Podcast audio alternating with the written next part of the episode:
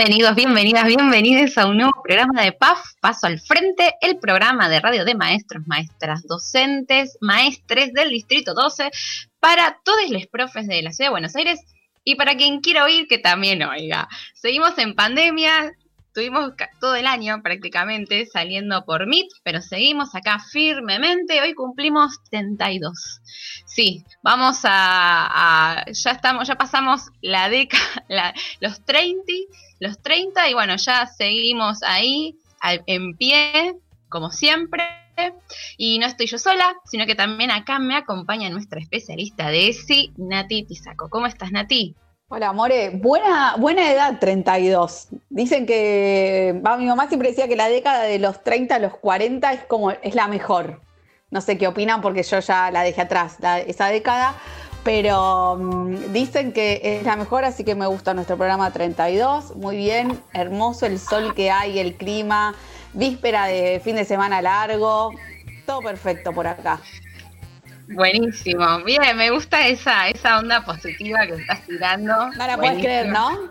Me encantó, me encantó porque es lo que necesitamos para arrancar el programa. No sé si ahí nuestra operadora de que controla casi cualquier sonido, casi cualquier cosa desde su casa, opina lo mismo. Lili Rocco, ¿cómo estás?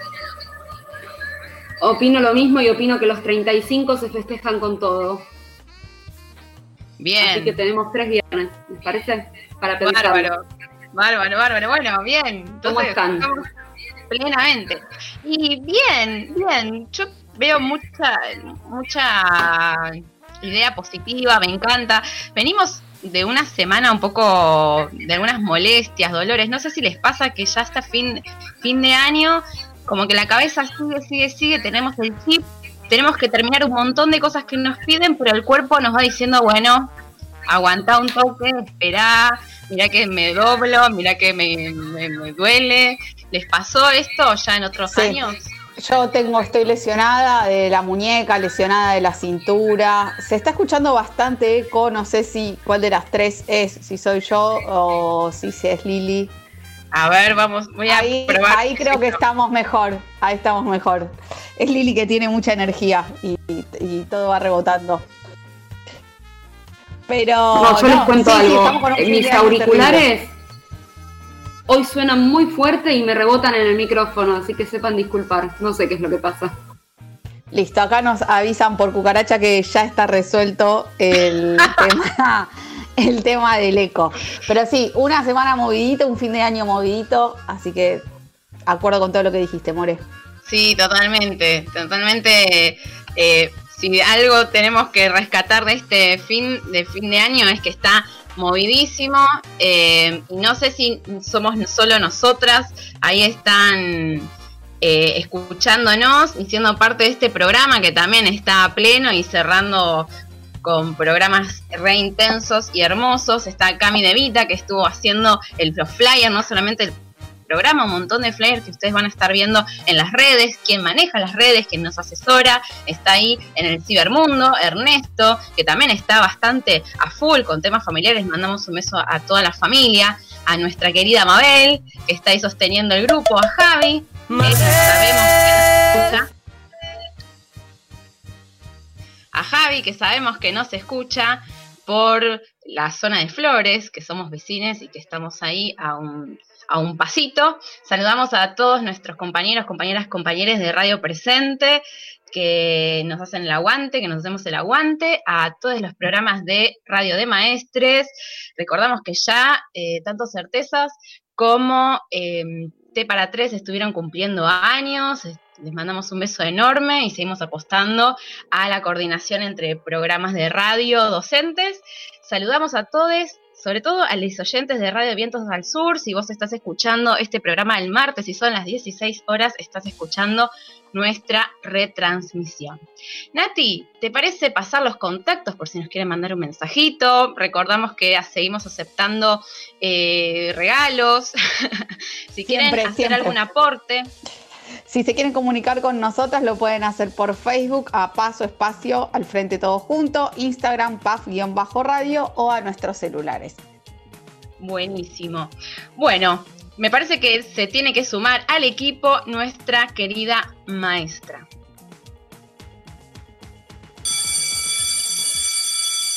A ver, a ver, hagan silencio, que vamos a entregar los boletines.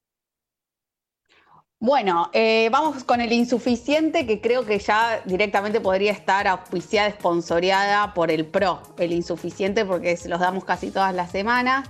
Claramente, el insuficiente de esta semana es para Soledad Acuña y sus dichos referidos a los docentes. Escuchemos un pedacito de lo que dijo.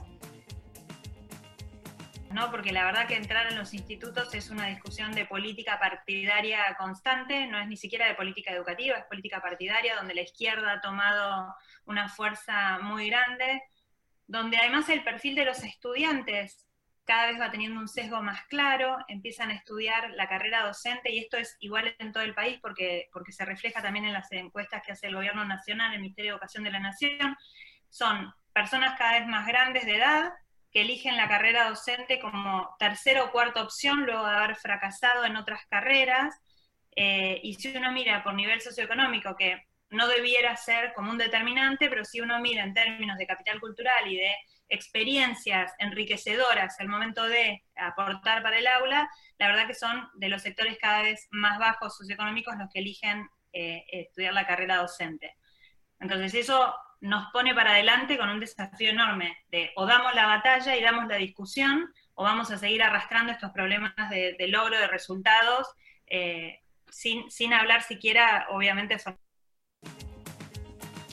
bueno, este es un pedacito muy cortito de todo lo que dijo. Ya está, se me fue todo el buen humor que tenía al principio. Eh, habla de gente, eh, gente grande, fracasada, sin cultural, sin capital cultural ni experiencias enriquecedoras para el aula.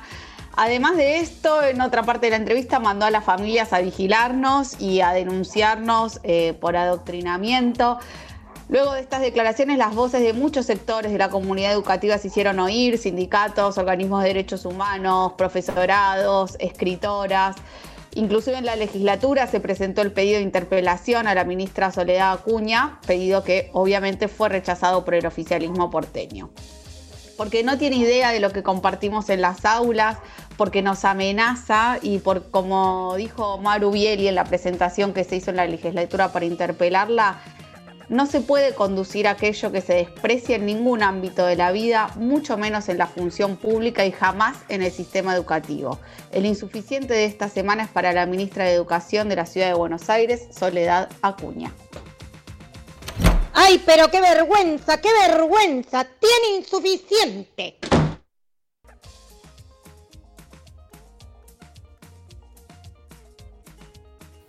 Sigo yo, sigo yo, no me dan las, no me dan las manitos tengan paciencia.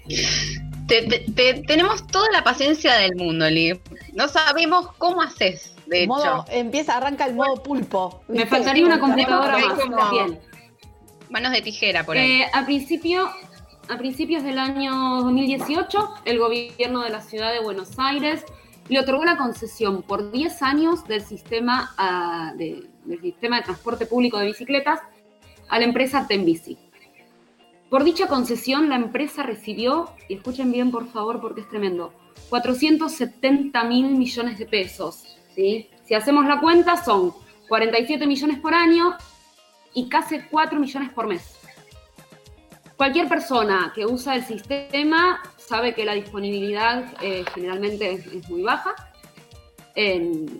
a principio de este año, la empresa retiró al menos unas 20 estaciones de la zona sur de la capital y el día de ayer, por iniciativa de la Jefatura de Gobierno, la legislatura porteña aprobó el programa Buenos Aires Ciudad Bici, a partir del cual el servicio va a ser pago los fines de semana y los feriados para los residentes de la ciudad.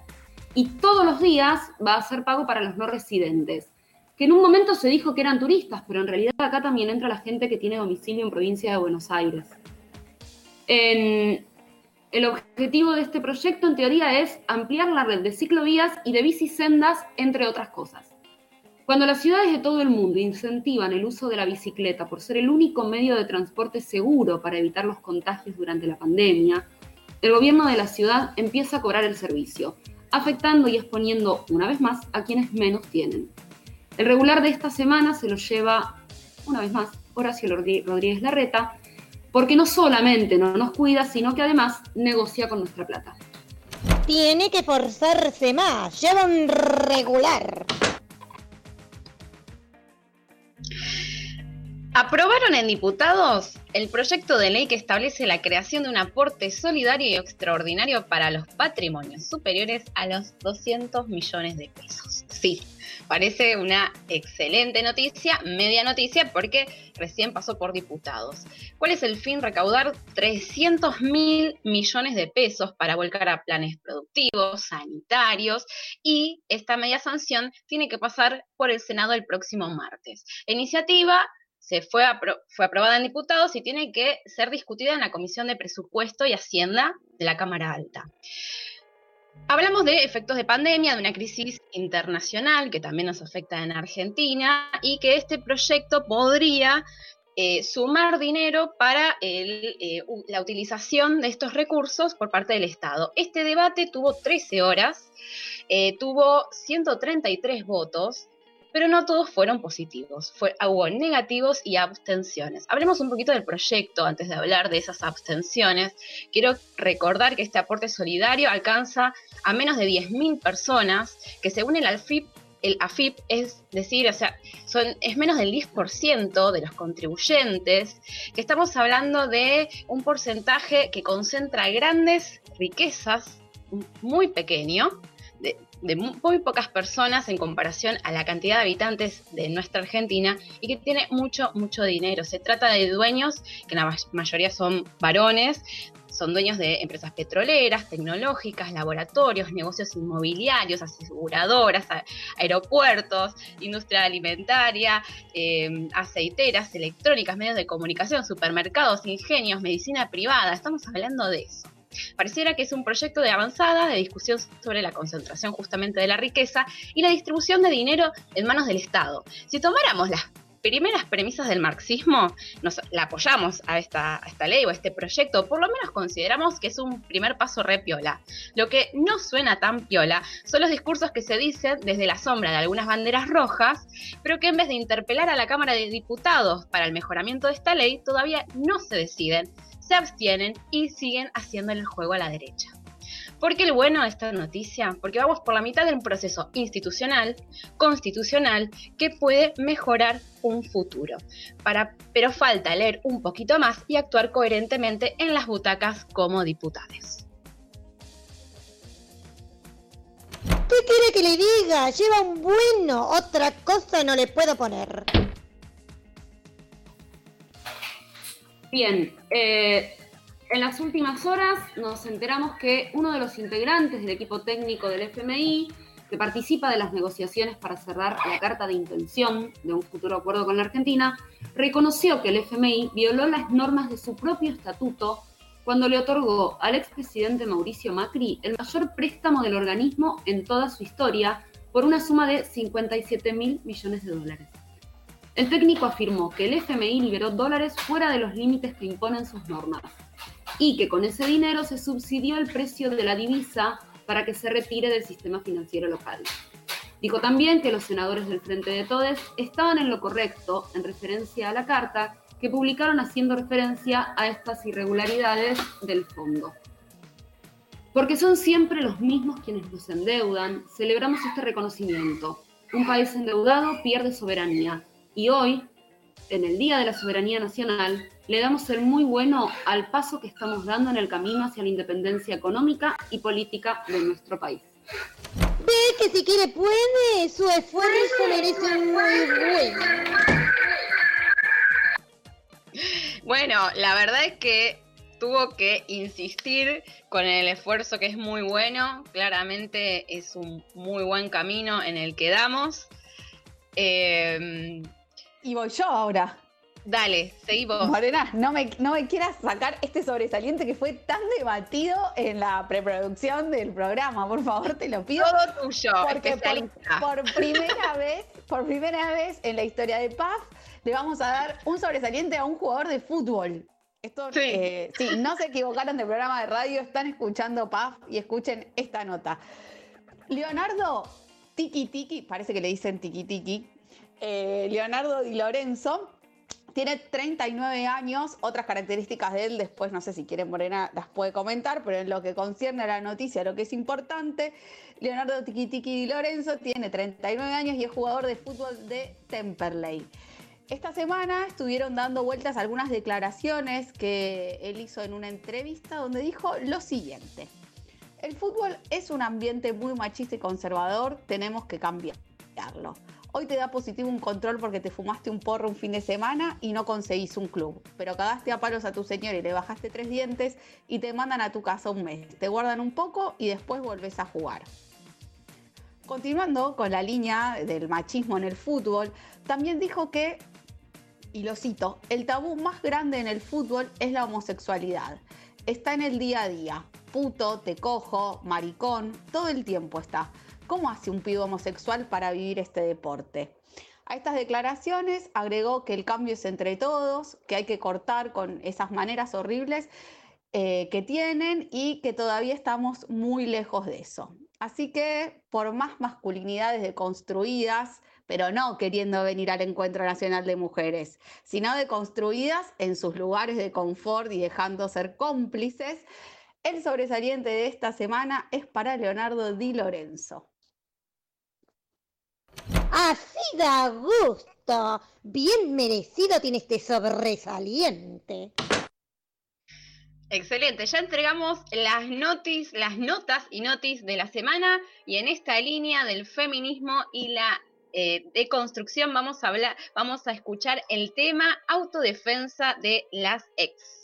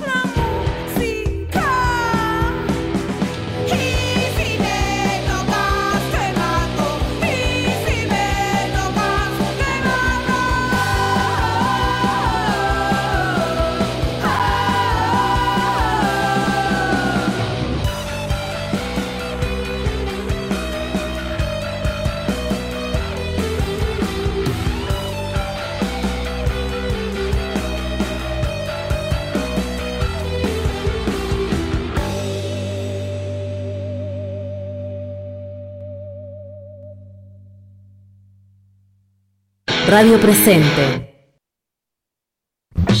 Lo que más me gusta de la escuela es trabajar, ir al recreo, ir a ver videos a la sala de arriba. PAF, paso al frente. La voz de la escuela pública en el aire.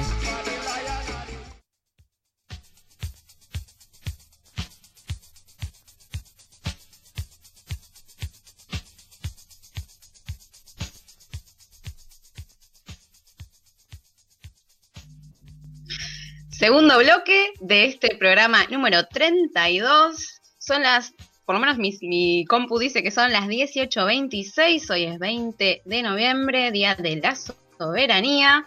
Un día cálido, un día muy lindo, está para andar en bici, pero después de escuchar paz, claramente. Si estás ahí y te, te quedaron ganas de opinar sobre las notas de boletines o sobre la canción, o querés contarnos algo, ¿a dónde nos pueden escribir, Nati?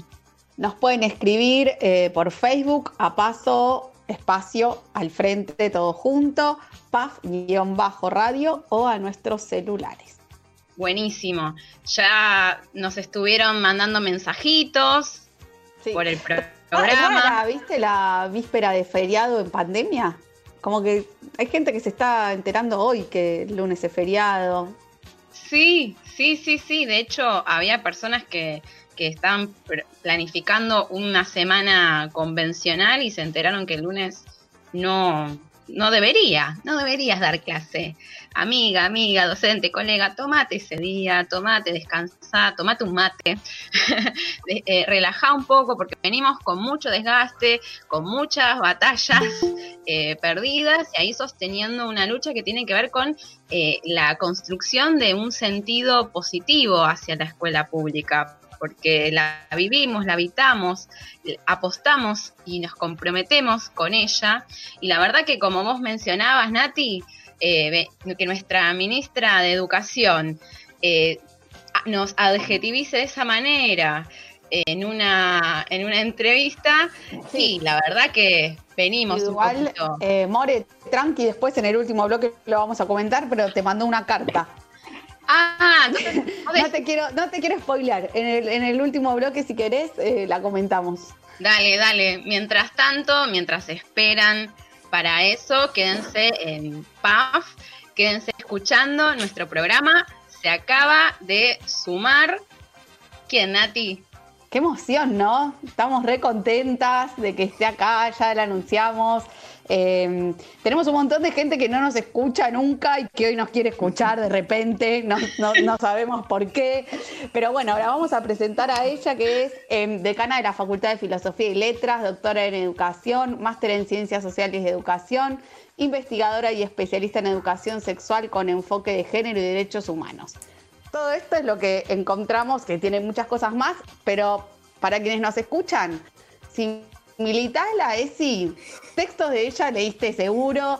En tu biblioteca, si empezás a mirar, tenés libros de ella seguro. Quien nos visita hoy en Paz es Graciela Morgade. Hola Graciela, ¿cómo estás? Bienvenida. Bueno, hola, hola, ¿cómo estás Natalia, Morena, Liliana? Mucho gusto, muchas gracias. Y qué presentación, qué miedo. Eh, creo que el sentimiento eh, de miedo o de así de, de emoción, de, de- de movilización es, es nuestra. Te digo que sabíamos que ibas a venir en algún momento, sabemos que tenés una agenda apretadísima y entonces ya de por sí estábamos muy ansiosas de, de escucharte y conversar con vos. Eh, este, este programa se, auto, se autodefine feminista, así que eh, escucharte para nosotras es un privilegio. Y, y bueno, y acá estamos tomando tomándonos la, la posibilidad de, de encontrarnos con vos. Gracias. Bueno, Sí, estas posibilidades que nos da la pandemia, ¿viste? De, de poder entrevistar gente que en, otra, en otro contexto hubiera sido imposible. así es. Una, una aclaración quería hacerte, Natalia. Yo eh, fui decana de la Facultad de Filosofía y Letras de la UBA hasta diciembre. Y eh, bueno, me convocaron al Ministerio de Educación de la Nación, así que en este momento trabajo como subsecretaria de Participación y Democratización Educativa, así se llama la subsecretaría. Así que me fui de la facultad para trabajar por la educación pública y para contribuir a reconstruir el sistema que nos dejaron tan destruido, ¿no? Así que bueno, ahora soy, estoy en ese lugar. Bien, y es un hermoso cambio, ¿no? ¿Cómo te, te sentís en ese nuevo rol? Y es un cambio muy fuerte. Eh, yo en la facultad era no solamente eh, durante muchos años fui autoridad, sino que es un territorio conocido. Aún los problemas los podía más o menos tipificar y ya conocía más o menos los actores. Bueno, el Ministerio de Educación Nacional es un ámbito mucho más amplio, diverso, complejo vino la pandemia. Eh, así que bueno, está, te diría que estoy en una subsecretaría que además no existía, eh, que tiene dos, direcciones. Una es eh, la gestión del progresar, y eso es una enorme responsabilidad. El progresar son las becas para finalización de educación obligatoria y también para estudiantes de educación superior, probablemente las conozcan. Y después hay otra área que es eh, articulación con la sociedad civil, que tiene que ver con visibilizar colectivos, visibilizar temas de agenda, no solo no trabajados en el macrismo, que fueron casi todos, mm. sino tal vez menos eh, en el, pensamiento pedagógico y en general, ¿no? En, lo que podíamos pensar la educación eh, del sistema cosa que me encanta porque haber luchado por la ESO y durante tantos años me dio un entrenamiento. Así que ahora estoy con eh, ambiente, personas mayores, migrantes, centros de estudiantes, cooperadoras, ahí peleando para que todas esas voces tengan una ciudadanía más plena en el sistema educativo. Así que bueno, trabajo de eso, chicas. un trabajo que se las trae, te digo, porque eh, suena hermoso, pero a la vez estar eh, ahí en el campo eh, trabajando con todas esas realidades debe ser bastante complejo. Y hablabas de los temas de agenda y bueno, queríamos empezar preguntándote algo que tiene que ver con, con la actualidad, en lo que vos estás muy en tema en cuanto a la presentación del proyecto de legalización del aborto que se hizo esta semana en el Congreso. ¿Qué expectativas tenés de esa presentación? Bueno, yo compartí eh, la enorme alegría que, de, ver constatada una anticipación. El presidente lo anunció y lo anunció muy tempranamente, eh, su acuerdo con la legalización del aborto y también su propósito de mandar el proyecto.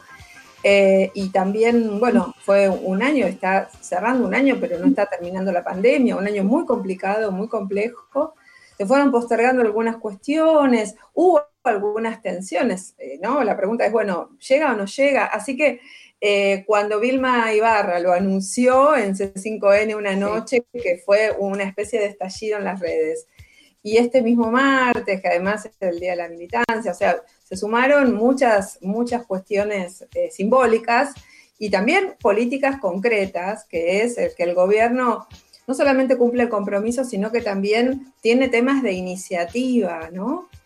Y tal vez para algunas personas que por ahí de nuestro, de, nuestro propio espacio político que se preguntan si es el momento, eh, la respuesta que, política que también, eh, también le podemos dar, habiendo seguido todos los debates y todo el, todo el tránsito de, de los debates sobre el aborto, es que si buscamos el momento, el momento nunca va a ser.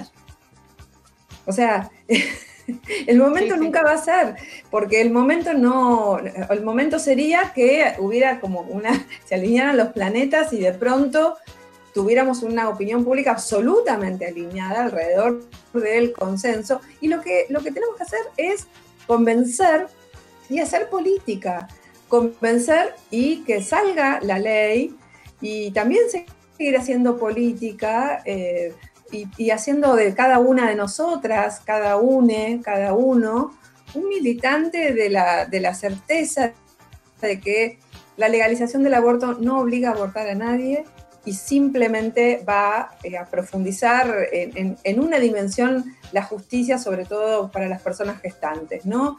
Nadie puede vivir peor cuando se legalice el aborto, nadie va a estar peor. Sí, sabemos. Es como la S. Tal cual, tal cual. Y eh, además, esto que decís, digamos, hay sectores que la verdad nunca van a estar a la altura del debate. O sea que si seguimos esperando eso, eh, no va a ser nunca. Pienso en el, en el debate que se dio en el 2018. Eh, bueno, los argumentos que hemos escuchado, pero además de, todo, de esos argumentos que escuchamos, em, ese debate es como que empezó a hacer escuchar la voz de, de, jóvenes y adolescentes que hacían visible la necesidad de la educación sexual integral en la escuela, ¿no?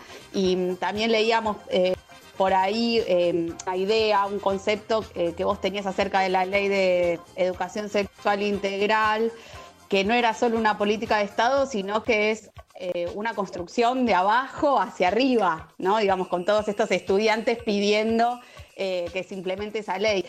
Em, desde tu visión, ¿qué, continuidades y qué rupturas ves vos a partir de ese debate en el 2018 en cuanto a la implementación de la ESI? Bueno, yo, primero yo, lo que desde mi perspectiva, y no soy la única, hay unas cuantas compañeras y compañeros que lo piensan, yo creo que en el 2018 salió del placar el aborto. Creo que de alguna manera em, se legalizó socialmente, ¿no? O por lo menos eh, las mujeres que abortamos, las mujeres pudieron empezar a decir, pudimos empezar a decir, eh, yo aborté, y eso es una, una despenalización social, digamos, ¿no? Entonces, para, desde mi punto una, un enorme logro de ese momento fue este, el de, el de poder hablar del aborto con todas las letras, ¿no? A pesar de que, bueno, el concepto más eh, correcto es interrupción voluntaria del embarazo, en fin, hay artilugios, pero estamos hablando del aborto y eso se pudo. Yo creo que eso es una, eh, uno de los grandes quiebres, ¿no? Eh, el otro quiebre que me, me pareció interesante eh, y también, bueno, desafiante, es eh, que pudimos también debatir respecto de qué es la educación sexual integral. Porque prácticamente todos y todas quienes estaban en, esa, en, los debates habían dicho que eh, era importante la educación sexual. Todos, todos, todas y todos decían la educación sexual es importante. Pero lo interesante, después del debate, fue empezar a distinguir de qué estamos hablando. Cuando hablamos de educación sexual integral, no estamos hablando solo de anticoncepción, aunque lo incluye. No estamos hablando solo de, eh, bueno, del, cuidado del cuerpo eh, en el sentido de los órganos reproductivos, ¿no? De la biología, de la anatomía. Eh, eh, y eso lo pudimos discutir también después, ¿no? después de los debates. Creo que em, también fue complejo, también fue complejo porque hubo una irrupción de una minoría intensa alrededor de con mis hijos no te metas, ¿no? Claro, se toma, o sea, ahí es donde aparece eh, reflejado en el discurso los posicionamientos ideológicos de, cada individuo y de organizaciones, porque son personas que se organizan para boicotear estos avances. Y algo como maestras que nos interpela muchísimo, y en especial Nati, que Nati se forma y nos, capacita, nos forma eh, viernes a viernes, tiene que ver con la, la la aplicación de la ESI, eh, desde todas sus formas, vertientes, variantes, em, y para poder aplicarla, nosotras, nosotros, nosotres, como agentes, como profes, también sabemos, nos sabemos, ignorantes de un montón de temas, o, que necesitamos también esa reflexión, esa capacitación. Y lo que notamos como docentes de la ciudad de Buenos Aires es que hay muy poca oferta eh, de esta formación. Queremos saber dos cosas. Una, que nos cuentes cuáles son las propuestas que tiene Filo, eh, como ex decana, tristemente, ex, pero bueno, qué lindo que, estás en otra, otro proyecto. Bueno, saber un poquito de eso, porque hay compañeras que están escuchando este programa y tienen ganas de saber la oferta de Filo y también saber si hay alternativas o vos tenés una opinión al respecto de eh, la necesidad de, más, más oferta para docentes. Bueno, en principio, eh, la última pregunta. Yo efectivamente creo que es necesario eh, que haya más ofertas del sistema en la ciudad de Buenos Aires. cada vez que se abrió el postítulo en el Instituto Joaquín B. González, eh, bueno, tuvieron que, cerrar y, quedaban en, lista de espera más o menos el triple de personas que se inscribían al postítulo. Eso ya está mostrando una, vacancia, ¿no? O sea, está, es necesaria, son necesarias más oportunidades. Eh, desde la facultad, eh, bueno, nuestro equipo, yo integro un colectivo que se llama Mariposas Mirabal, es un colectivo de, investigación, de docencia, de extensión y vinculación territorial, de militancia y de amor. y, mm, eh, fuimos intentando generar diferentes alternativas. Eh, un seminario que hace mucho damos en la, en la carrera de Ciencias de la Educación, empecé hace, hace más de 20 años con ese seminario, era lo, lo único de, que había de género, de educación y, género, ¿no? Eh, y después, bueno, fue creciendo el, campo y hay posgrados, hay una maestría en pedagogías críticas y hay una carrera de especialización en pedagogías para la igualdad con orientación en ESI, eso es posgrado, y después está, como diría el top, Top It, que fue una diplomatura que inventamos de extensión universitaria y bueno, que estalló el año pasado y estalló este año y ahora también la estamos haciendo con un convenio eh, en Santa Cruz, con el gobierno de Santa Cruz, en un convenio con una organización no gubernamental en, en Chubut, eh, y bueno, y, diferentes versiones con la provincia de Buenos Aires, con Rosario, o sea, fuimos, estamos haciendo y por supuesto estamos muy dispuestas y dispuestos y dispuestas a seguir articulando con otras universidades para poder trabajar en común esta oferta que es de, extensión universitaria, ¿no? Es una diplomatura. Lo interesante que quiero subrayar es que eh, si bien em, eh, eh, habíamos empezado el trámite para que tuviera un puntaje en la ciudad. No teníamos mucha fe que tuviera. Y tuvimos cuatro, o sea, mm, el año pasado que había 480 lugares, pero era simplemente porque el aula más grande de Firo aloja 480 personas. Yo como decana no podía meter más porque era, era absolutamente inseguro. y se inscribieron en el primer día 480 personas y más, y no daba puntaje. Después obtuvimos un puntaje. Y ahora tiene puntaje en la provincia de Buenos Aires, por ejemplo, y tiene el máximo, o sea que... Pero quiero decir, hasta tal punto eh, hay una necesidad y hasta tal punto el sector docente, y bueno, ustedes hablaban de, de los conceptos de la ministra de la ciudad, ¿no? Hasta tal punto el sector docente se compromete con su trabajo, con los intereses, con los tiempos, eh, que bueno, que, hacen cursos de capacitación sin puntaje, ¿no? Y a veces se dice, bueno, los, las docentes, los docentes hacen cursos solo cuando da puntaje. Bueno, yo lo que les puedo, eh, puedo demostrar, tengo una evidencia empírica, que un, curso de 200 horas de todo el año, eh, de extensión universitaria, sobre ESI y que no daba puntaje, se llenó en un día. Claro. Ahí clarísimo. Sí, sí, más prueba que eso, igualmente. Eh, sí, también a veces escuchamos esto, eh, la coordinadora de, una de las coordinadoras del postítulo del Joaquín B. González también nos visitaba el año pasado y decía justamente esto, que una docente se comprometa durante dos años de ir desde las 8 de la mañana hasta las 2 de la tarde un sábado a cursar, bueno, demuestra un interés que no, tiene que ver ni con el puntaje ni con cualquier otra cosa que no sea su, eh, su trabajo pedagógico en el aula, ¿no? Así eh, es. Pero no solo de postítulos nos capacitamos, nos llegó eh, hace poquito un material. Nosotros acá en el programa, eh, una vez por semana o cada 15 días, tenemos una columna de ESI, eh, donde bueno, reflexionamos sobre algunos temas y generalmente recomendamos material para el aula, a veces para nosotras como maestras y a veces herramientas para llevar al aula. Y estuvimos leyendo un material que nos encantó. Vos hablabas de Mariposas Mirabal, que además, bueno, hermoso ese nombre, no sé cómo lo habrán eh, seleccionado, si estaba entre muchos, pero precioso. Eh, bueno, un cuaderno de educación sexual integral, eh, epistemología, pedagogía y política en los debates curriculares. que es espectacular, es altamente recomendable para consultar, leer, tener a mano.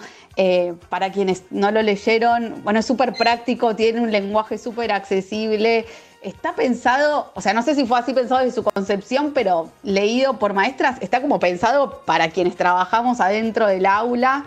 Eh, hace un recorrido súper interesante de, toda la construcción política de la ESI y después área por área con preguntas que realmente son las que nos surgen cuando nos sentamos a planificar, a elegir material.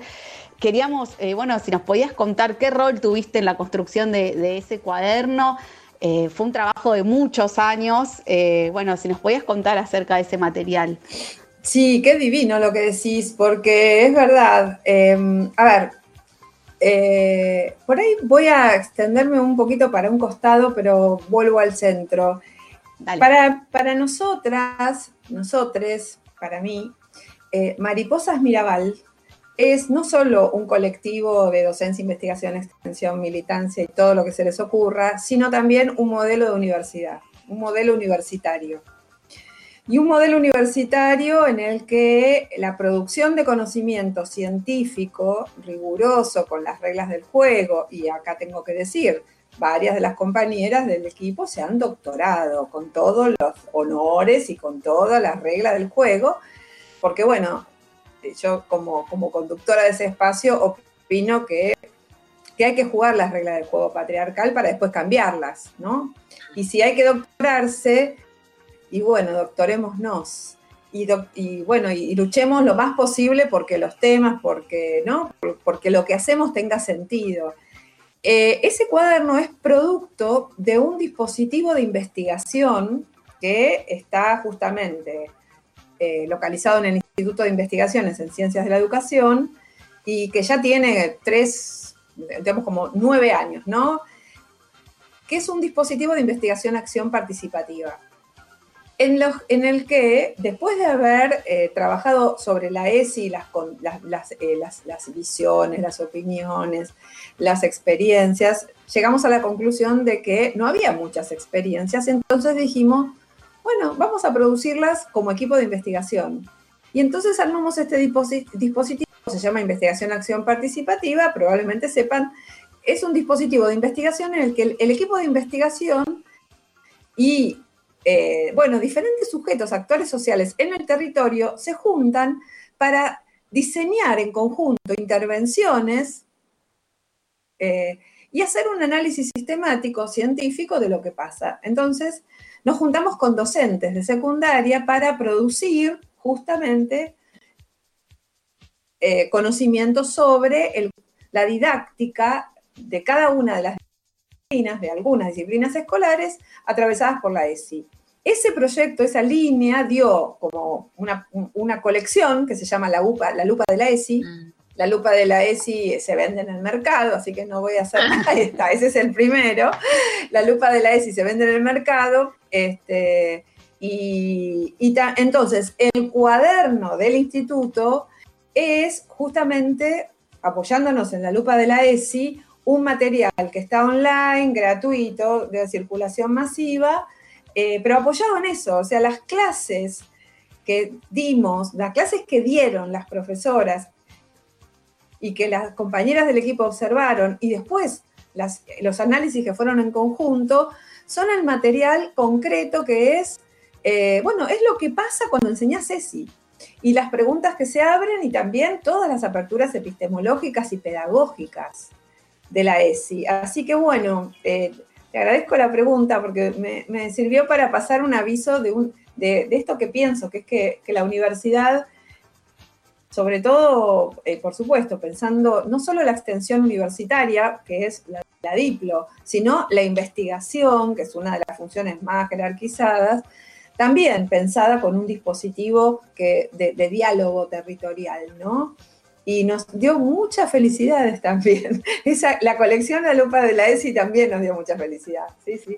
Sí, y esto de, dar participación a las maestras y maestros que somos quienes estamos ahí en el frente de batalla, eh, digamos, eh, es, muy interesante, ¿no? Porque así el saber se convierte en práctica.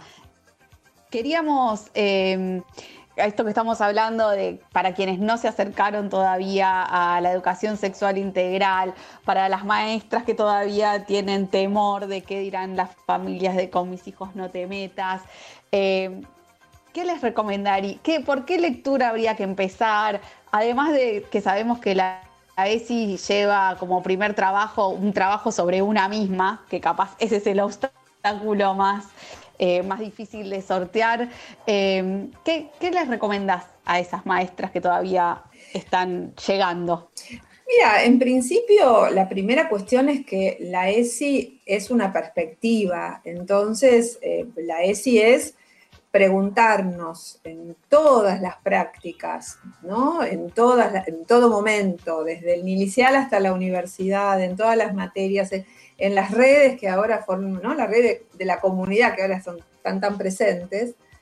Eh, ¿En qué sentido estamos educando? ¿no? ¿En qué sentido? Y tratar de visibilizar cuándo estamos yendo para un lado patriarcal, eh, heteronormativo, es decir, bueno, que, va en el sentido tradicional del patriarcado, o si, podemos ir tensando la, vara hacia una, mirada y una práctica, bueno, donde esté la autonomía, donde esté la justicia, la emancipación.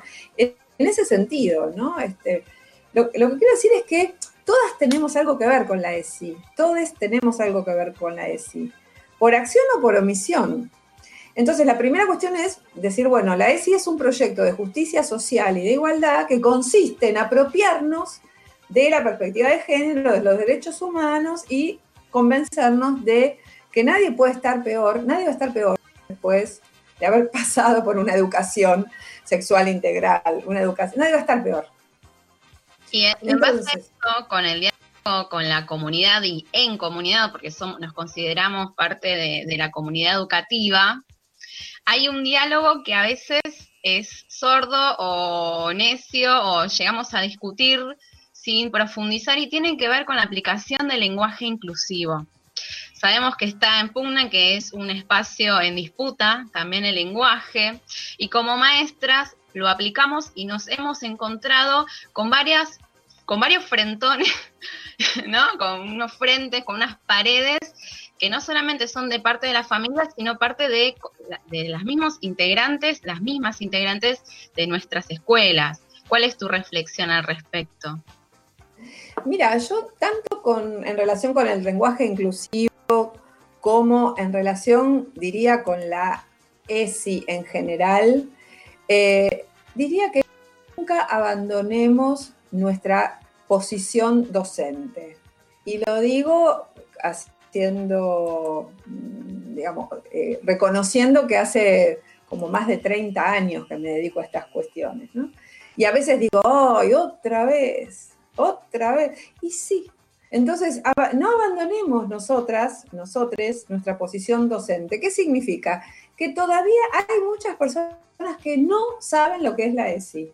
Y no saben lo que, lo que por ejemplo, significa eh, la discusión eh, contemporánea de la visibilización de las identidades. No lo saben. O sea, hay una parte que creo que tenemos que ponernos en una posición docente y tratar de preguntar, ¿por qué? O sea, ¿cuál es tu oposición? En lugar de ponernos y discutirlo y hacer de la diferencia una fuente de antagonismo, hacer de esa diferencia una, una, ocasión de conversación. Y, preguntar, pero ¿cuál es, o sea, cuál es el problema? ¿Por qué? Y tratar de, bueno, de, ir viendo por ahí. Porque eh, lo que es, yo, yo, entiendo totalmente lo que preguntás, me ha pasado, inclusive en colectivos que vos decís, ay, es bastante progre este colectivo, pero cuando tocas el lenguaje es como que es intocable, ¿no? Eh, y bueno, poder pensar en conjunto que el lenguaje es como una especie de organismo vivo, como dicen algunas compañeras, que no es de una vez y para siempre, que ha habido muchísimas formas de, de habla que de la lengua que se han ido incorporando al lenguaje, pero posteriormente. O sea, tomar una posición eh, docente en lugar de partir de la base de que la otra persona es una, lo voy a decir muy estereotipado, pero que del otro lado hay una persona antiderechos, por ejemplo. Mm. Porque no, no, en general no es antiderechos. En general son personas atravesadas por los prejuicios, por los mandatos patriarcales de los estudios. También el conocimiento es androcéntrico. Entonces, si nos formamos en un, en un ámbito androcéntrico, este, por ejemplo, quienes estudiaron los, en, los profesorados, y nunca repasaron la construcción social del conocimiento y politizaron ¿no? Politizaron. vuelvo a la ministra, la ministra que habla, para la ministra sería impensable pensar que la historia mitrista es una historia ideológica, porque para ella es la verdad. E, eso no es adoctrinamiento. Eso no es adoctrinamiento. no es línea. Esa es la verdad. Esa es la verdad. Sí, súper interesante las reflexiones y digo, esto último que decías nos sirve un montón para bajar, porque capaz una generalmente tiende a la confrontación, eh, a, esto que vos decías de, pensar que hay un antiderechos enfrente y capaz, nada, esta idea de no abandonar la lucha y continuar educando, además de nuestros alumnos, a, la comunidad educativa. Sabemos que estás eh, apretada de agenda, así que ya, ya te liberamos para que puedas eh, seguir con tu trabajo. Te agradecemos muchísimo que estés. Eh, que hayas estado acá en PAF. Les recordamos a nuestros oyentes que compartimos aquí una charla hermosa con Graciela Morales. ¿Puedo pasar un aviso más? Un aviso más muy cortito. Otra producción de Mariposas Mirabal en Facebook. Dale. En Facebook. ESI en la formación docente. Se llama ESI en la formación docente. Es un repositorio. Desde abril tiramos toda la carne al asador Pueden buscar con buscadores. Hay montones de materiales entrando por muy diferentes temas y es preciosa la página. Así que aprovecháis. Bien, ahí, ahí ya estaremos investigando. Nos, dejas cositas hasta el final. gracias. Gracias, gracias, Graciela, por chao, Chao, Gracias. Que les vaya bien en esto. Paf, paf, paf. Chao, chao. chao. Bueno, hermosa nota, ¿o no, chicas? Sí, por favor, la verdad que eh, me deja pensando un montón de cosas, está buenísimo, es una gran referente para nosotras. Yo me iría, eh, no sé, a descansar un poco, a acomodar las ideas. Bien, ¿no? Bien, bien. Vamos con un tema que se llama No te perdono, de Mugre.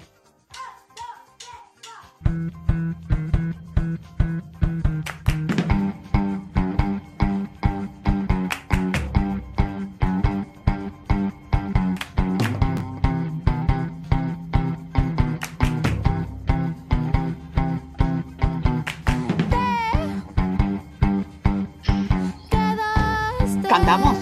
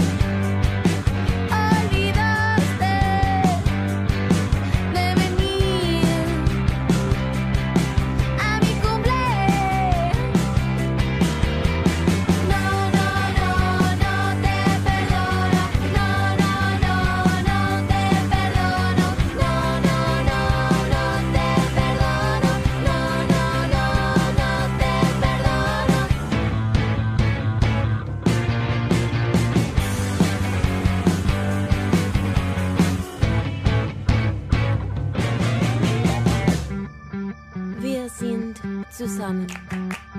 Im Zimmer, im großen Bett, dein Duft und der Zorn des Regens. Du bist er.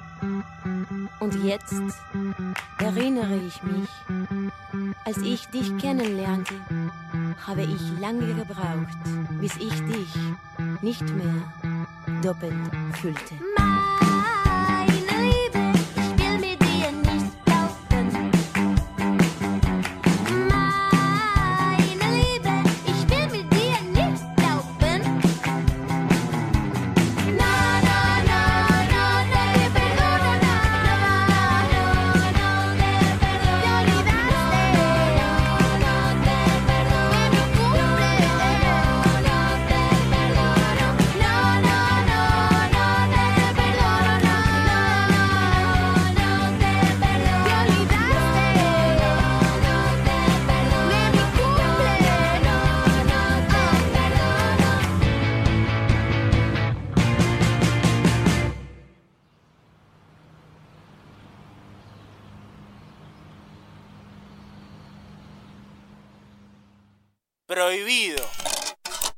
Prohibido girar a la derecha.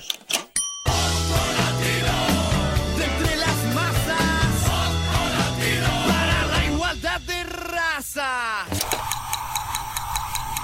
Radio presente. Lo que más me gusta de la escuela es, es el recreo y también los amigos que te ayudan algunas veces cuando te equivocas. Lo que más me gusta de la escuela pública es que brinda igualdad de oportunidades. Paso al frente. La voz de la escuela pública en el aire.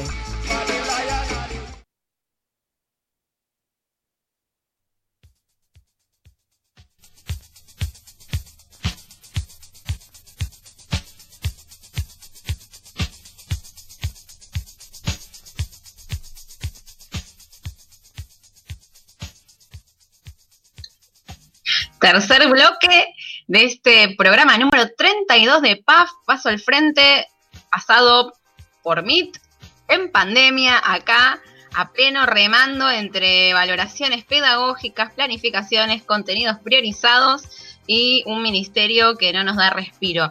Nati, qué bloque el anterior, ¿eh? Sí, Tremenda salió, me gustó. Me gustó, estuvo bueno escucharla. Viste que capaz hay gente que lees, pero que nunca se te ocurrió que podías charlar.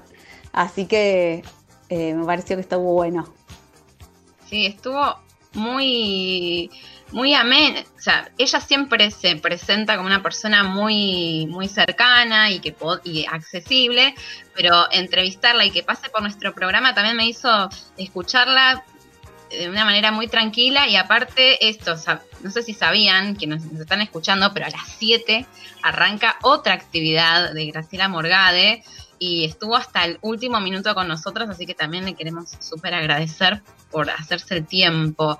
Y hay oyentes oyentas que tienen ganas de comentar, no se queden con las ganas. ¿Dónde pueden escribirnos, Nati? Nos pueden escribir a Facebook, Paso, Espacio al Frente Todo Junto, Instagram, PAF-radio o a nuestros celulares. Sí, nos escriben, nos dicen qué les pareció, qué, qué reflexiones tienen. Capaz que si pegamos otra entrevista con ella, podemos seguir haciéndole preguntas. Anda a saber. Anda a saber.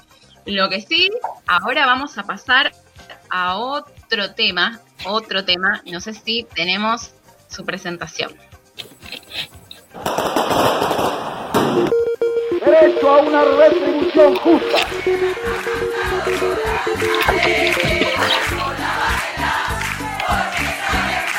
Más salud, más trabajo, más vivienda, carajo.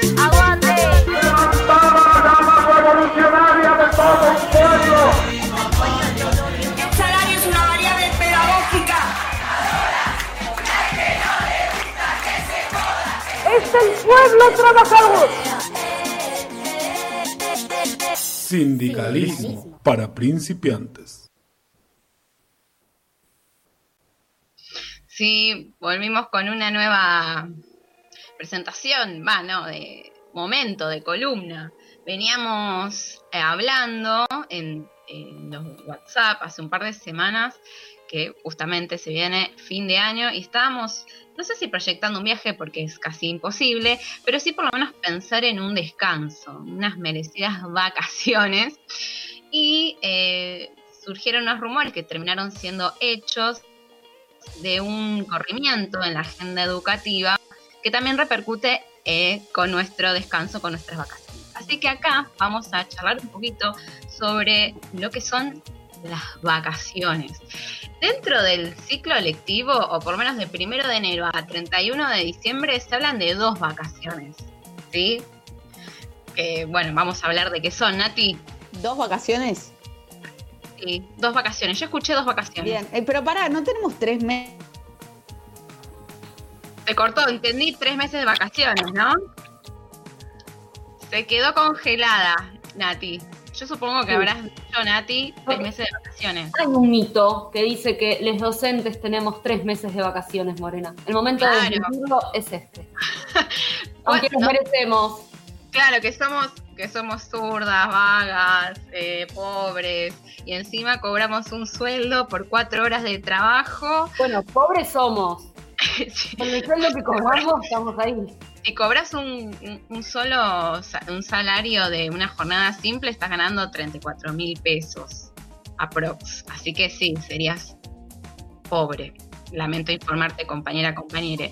Pero hablan de cuatro meses, eh, cuatro horas de trabajo, solamente tenemos que estar cuidando chicos, que tenemos tres meses de vacaciones y que encima nos tomamos todas las licencias y faltamos un montón por paro. Ese es el estigma que tiene sobre todo en la docente, eh, en general, quienes miran de una manera muy negativa nuestro trabajo. Pero bueno, justamente eso somos, somos trabajadoras y trabajadores, como veníamos charlando en su momento, estamos en asociaciones gremiales, estamos dentro de sindicatos, y ahí es donde nos organizamos y vamos pidiendo mejores condiciones laborales porque nos concebimos trabajadores y trabajadoras de la educación. Y condiciones también de infraestructura y de, de, de lo que es el sistema educativo para mejorar las condiciones de enseñanza aprendizaje de los pibes, las pibas de nuestra escuela. O sea que en nuestras paritarias siempre hablamos de todo. Pero también dentro de todo este listado de... Ah, pero no, y dentro de todo este listado de reivindicaciones y de conquistas tienen que ver también las vacaciones. Vacaciones que no solamente nos tomamos nosotras, que estamos trabajando en blanco, no todo nuestro salario es en blanco, pero sí estamos en blanco y en relación de dependencia, que es una conquista que, vie- que tiene varios años y no es solamente de nuestro gremio. Si te pones a investigar un poquito, o si no, yo te acerco esta infor- información, en la Constitución Nacional tenemos garantía eh, como trabajadores y trabajadoras de tener vacaciones anuales. ¿Sí? De hecho, este año, el 24 de enero, se, se cumplieron 75 años de esta adquisición de derechos, que son las vacaciones pagas. Habíamos hablado del aguinaldo, de eh, límites en la jornada laboral, de la afiliación sindical. Todos están dentro de una ley que es la 33.302 que se firmó en 1945 con Juan Domingo Perón. Estamos hablando de una Secretaría de Trabajo y Previsión que hace 75 años impulsó este decreto para tener también, por ejemplo, eh, indemnizaciones por despidos, feriados no laborales eh, que sean eh, pagos, algo que para muchos y muchas tal vez es algo natural y algo que debería ser siempre, capaz que si sos de las últimas generaciones que ingresaron en el mercado laboral, tenés un trabajo bastante estable en comparación a años anteriores, pero esto fue eh, una respuesta de varias luchas y muchos años de proceso y sostenimiento de estos derechos. Chicas, ¿ustedes escucharon alguna vez alguna, a ver, alguna docente hablar de dos vacaciones? Yo sí escucho a algunas compañeras que hablan de dos vacaciones en el año. Que son, Sí, las, las de verano y las de invierno. claro, vacaciones de verano, vacaciones de invierno. Y ahí existen esas dos vacaciones, pero no son nuestras vacaciones. Son vacaciones de los y las alumnas de la institución, ¿sí? Eh, tienen vacaciones de invierno que son dos semanas, que es el receso invernal, y que nosotras ahí estamos en actividad, en realidad. O sea, no es que nos eh, alejamos de todo nuestro trabajo, sino que estamos como en stand-by, como frisadas por esas dos semanas, pero en realidad podemos ser convocadas si hay algún decreto o alguna interpelación desde el ministerio a ir a la institución. No son nuestras vacaciones propiamente dichas. Nuestras vacaciones no están solamente reglamentadas desde la Constitución Nacional, sino que también están dentro del estatuto. ¿Se acuerdan de ese artículo que tiene relación con las vacaciones? A ver, chicas, ¿lo asocian con mm, algún... No, decís estatuto, eh, no, 70T nada más pienso, Moreno. ¿El 69 no era? Perdón, no estudié. No estudió, no. Justamente. algo con 9 era 29, 69, algo así. bien, era, era el 69, ahora es el 68. Muy bien, Lili. Nati, te mando a estudiar el estatuto. bueno. Estoy atenta a todo últimamente, no, se pueden quedar. Muy bien. Igual, esta columna es para esto. No tenés que nacer sabiendo claramente, entras en un sistema muy complejo y del cual yo te voy a acercar ciertas, eh, ciertos datos, cierta información para que vos lo tengas a mano. El estatuto es un documento reaccesible, lo encontrás por muchos portales, en la página de ute.org.ar lo podés encontrar, como este y, y reglamentaciones, leyes, pero bueno, yo te, te lo traigo un poquito más cocinado, un poquito más leído, y te cuento que si encontrás el estatuto del 2019-2020, vas a encontrar el artículo 68. Y si es del 2017 hacia atrás, digamos, vas a encontrar el artículo número 69.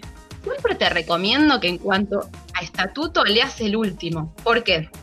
Porque año a año se va modificando. Estas modificaciones lamentablemente no las hacemos los trabajadores en su mayoría, sino que las hace la legislatura por algún tipo de resolución. Sí hubo incorporaciones de algunos, eh, algunos artículos y incisos por la lucha organizada de los maestres, pero hay modificaciones que también lo hacen desde la legislatura. Por eso siempre te conviene leer el actualizado, ¿sí?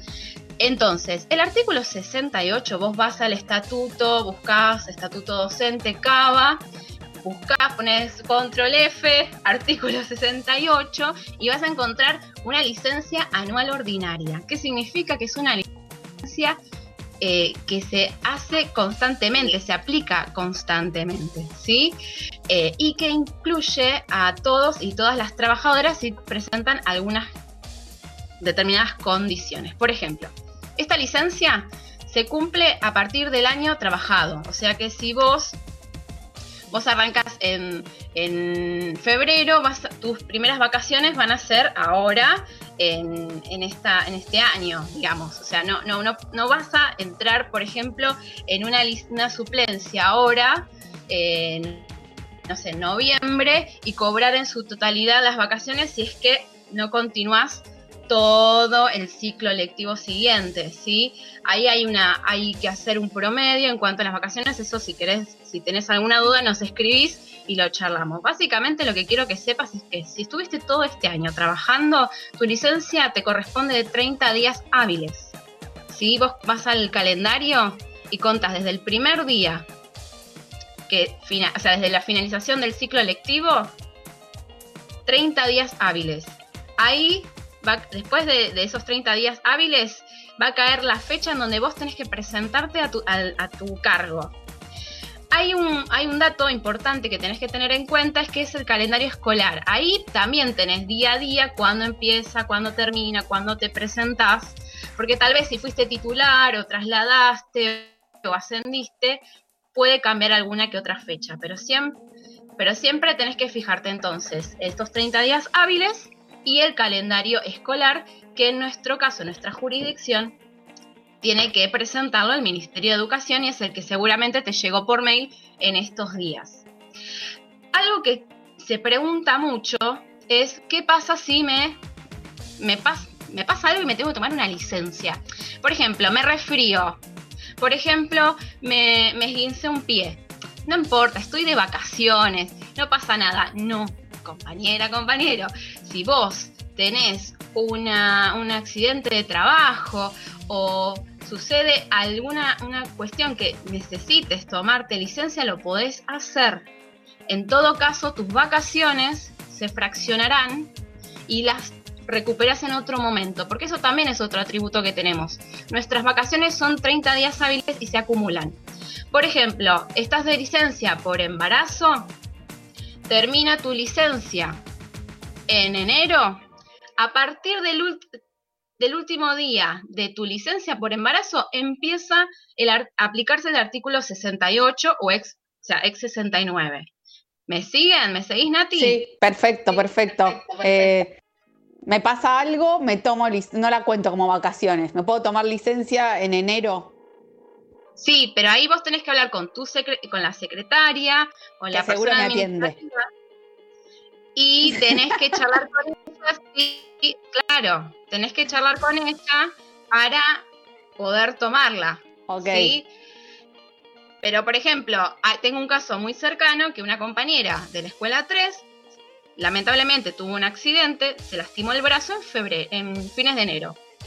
No es que se tomó las vacaciones para ir al, al- al médico, sino que desde ese momento empezó a correr su licencia, porque se la tomó 70B, porque era claro que tenía que ir al médico, tenía que hacer todo un, una- un tratamiento de largo plazo, digamos, extendido en el tiempo. Se le terminó su, su- su licencia y ahora se va a tomar lo que le quedaban de vaca- las vacaciones. Bien, este atributo tenemos las docentes y tenemos que aplicarlo. Por eso, si vos tenés dudas, anda a ute.org.ar, busca estatuto y lee el estatuto, es muy sencillo. Si no, bueno, vamos a estar acá en la columna Sindicalismo para principiantes para contarte todo lo que tenés que saber. Así que, Bien, o compañeras, sea que- compañeros, prepárense para las vacaciones. Las vacaciones eh, que terminarían el 8 de febrero, es así, More. Exactamente. Ahí es donde tenemos que presentarnos al trabajo, a tu puesto de trabajo. Si vos sos suplente, te presentas ese día. eh, eh, si vos eh, titularizaste también y después te presentas al día siguiente a tu cargo nuevo, ¿sí? Eso consulta, Bien. todas las cosas también consultalas con la secretaria que ya tiene bastante claras las fechas. Pero sí, el 8 Perfecto. volvemos. 8 de febrero, chito la boca, todo el mundo a trabajar. Sí. Es así, ¿no? Bien, perfecto. Bueno, hasta acá entonces, cualquier cosa, artículo 68. Prohibido. Prohibido girar a la derecha. Yo quiero estar a la izquierda del cero. No me analices, no voy a cambiar. Radio presente.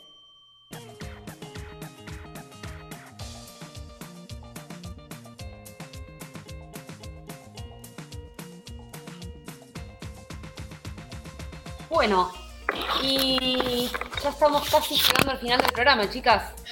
Sí, ya, falta estamos poquito. ahí, ahí, a- son las 19.18. Lili, Estábamos diciendo, ay, perdón, no, te quería decir, More, que dejamos pendiente la que te había llegado una carta. ¿La viste? ¿La leíste? Sabés que justo cuando estaba escuchando el tema que vos presentaste, fui a, a mi cuenta web y encontré una, un, un texto extendido, sentido, amoroso aparentemente, y de la misma persona que escuché hace pocos días, prácticamente casi insultándome. A mí me llegó a correo no deseado, a spam. Se ve que mi computadora es muy inteligente. La estoy entrenando. La verdad Pero bueno. es que, que nos moviliza, nos sensibiliza. Y creo que la respuesta más inteligente que tuvo el gremio docente, en vez de ir a, a, a preguntar de la misma manera y devolverle todos los calificativos que, que a veces consideramos que se merece esta señora, eh, respondemos desde un lugar realmente, sentidamente amoroso, comprometido, hablándonos desde un lugar de conocimiento, porque sí habitamos las escuelas desde todos sus lugares, sí estuvimos al lado de las familias, estuvimos donde las políticas públicas de la ciudad de Buenos Aires no estuvieron, nos conectamos sin esas 6.500 computadoras que faltan, pusimos tiempo, esfuerzo y nuestro cuerpo en esta pandemia y en vez de que nos venza el cansancio, el odio, el rencor, que pareciera que son todos los argumentos o por lo menos la base desde donde se para esta señora, que no, es ni más ni menos que eh, Acuña, Soledad Acuña, nos ponemos desde un lugar eh, sincero y creo que merece que escuchemos unas de esas voces que son parte de la comunidad educativa del Juan B. Justo.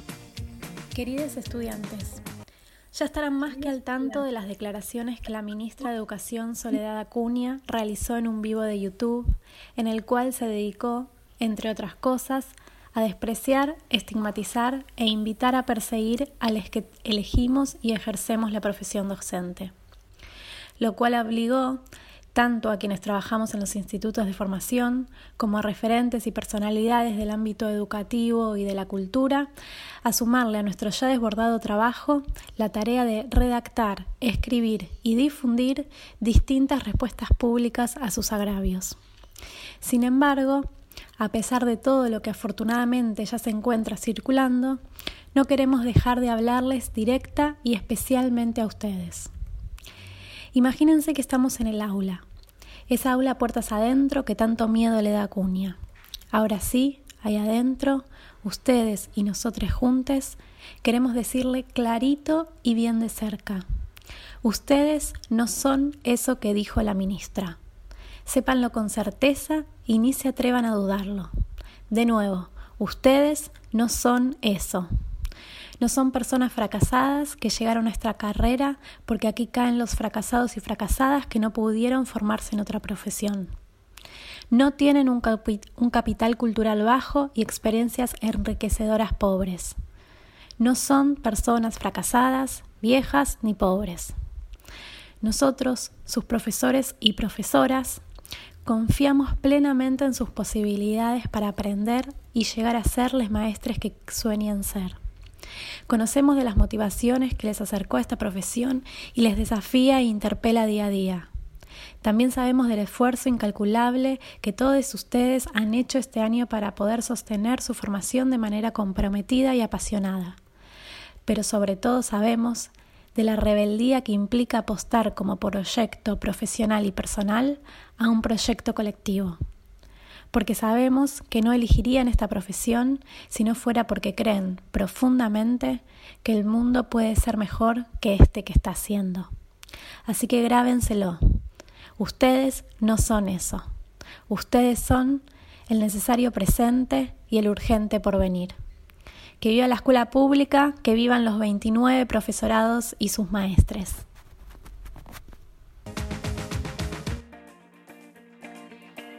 Escuchamos a Agustina Canciani. Ella es profesora de problemática en educación primaria y didáctica 1 del Instituto Juan B. Justo. Y en sus palabras creo que se escuchan reflejadas eh, ideas que concebimos, concebimos nosotras, ¿no, Nati? Sí, es, eh, y aparte su mensaje, eh, la palmada, la palmadita o el abrazo que necesitábamos después de, haber escuchado los dichos de, Soledad Cuña, que creo que a todas nos, eh, nos indignaron, nos llenaron de bronca, de furia, de eh, todas por, por, alguno de sus dichos, por todos, por alguna parte, eh, nos sentimos muy tocadas. Y la verdad es que con el año en el que venimos, el cansancio en el que, con el que estamos, recibir eso de quien debería conducir, digamos, es nada, devastador un poco. Em, chicas, cabe aclarar que Agustina es profesora del Instituto de Enseñanza Superior Juan B. Justo, que fue la sede inicial pensada para armar la, Unicaba. Em, así que es un instituto que también en, su momento estuvo, va, sigue estando altamente comprometido con esta causa. Em, sí, que después de los dichos de...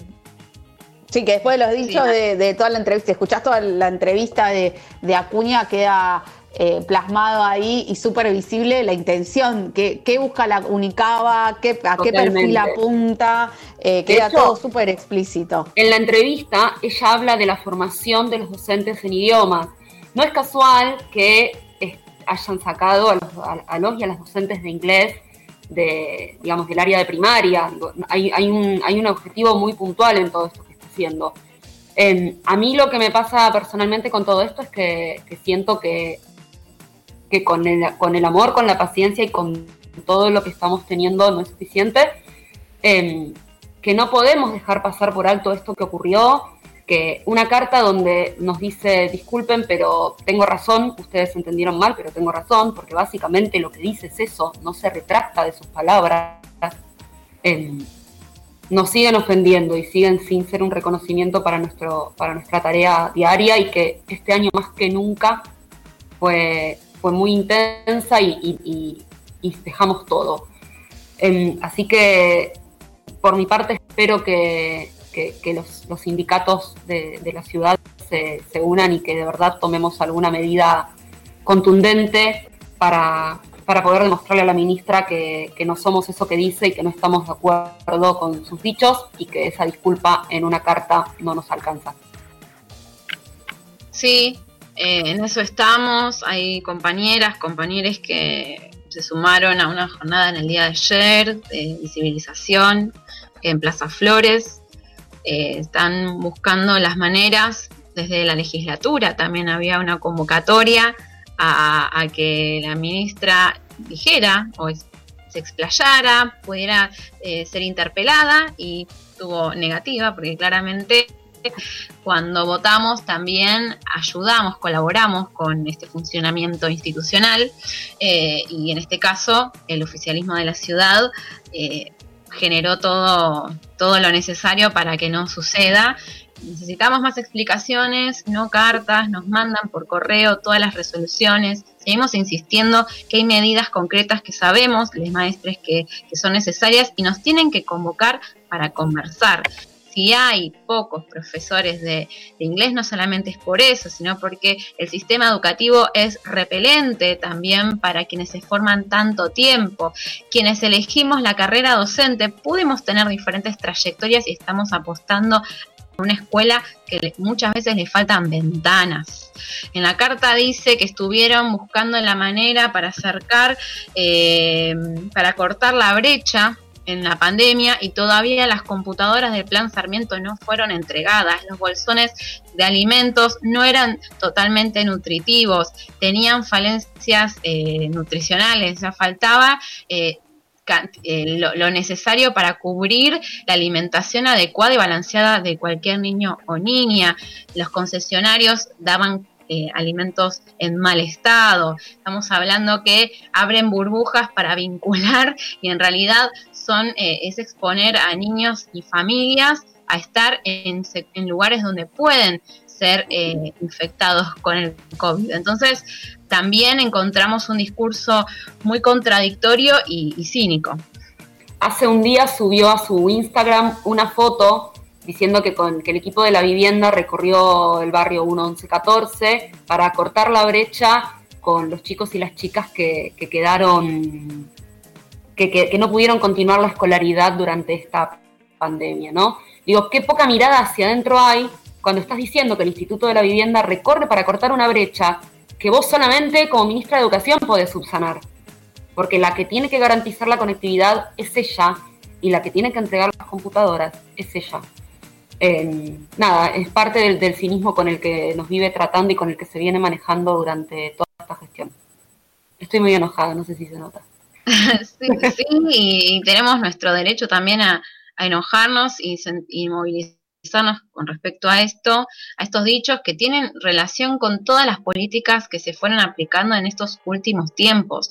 Lamentablemente no nos sorprende, pero nos indigna que esté eh, en discusión nuestra formación como si fuera una, cul fuéramos culpables nosotras y nosotros de elegir la carrera docente. Cuando hace uno o dos años atrás se pedían voluntarios en la provincia de Buenos Aires para suplir en momento de conflicto gremial. O sea, así desvalorizada está la mirada hacia los docentes que estamos comprometidos y orgullosamente trabajamos en la escuela pública. Chicas, creo que tenemos que ir cerrando. Creo que todo esto sí. terminó. Habíamos empezado el programa muy arriba. Estamos ahora muy enojadas. Es muy ciclotípico este programa. ¿Cómo, vamos a hacer para remontar esto viernes víspera de feriado. Por favor, Morena. Con una canción hermosa que nos vamos a ir, la podemos remontar. eh, la presento así, nos despedimos. Se llama El Olvidado y es la versión de Roxana Carabajal. Por mi parte, que tengan un buen fin de semana. Disfruten mucho del solcito que va a estar hermoso. Yo también, para todos y todas, buen fin de semana. Buen, buen fin de semana. Nos escuchamos el próximo viernes.